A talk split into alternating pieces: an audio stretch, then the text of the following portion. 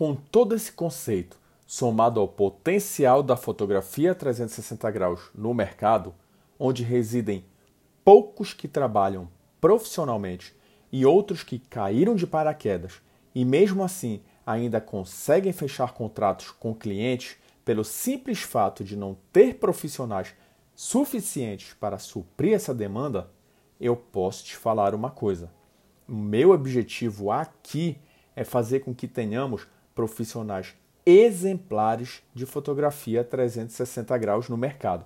e que supram demandas de empresários que desejam levar a apresentação de suas empresas para outro nível.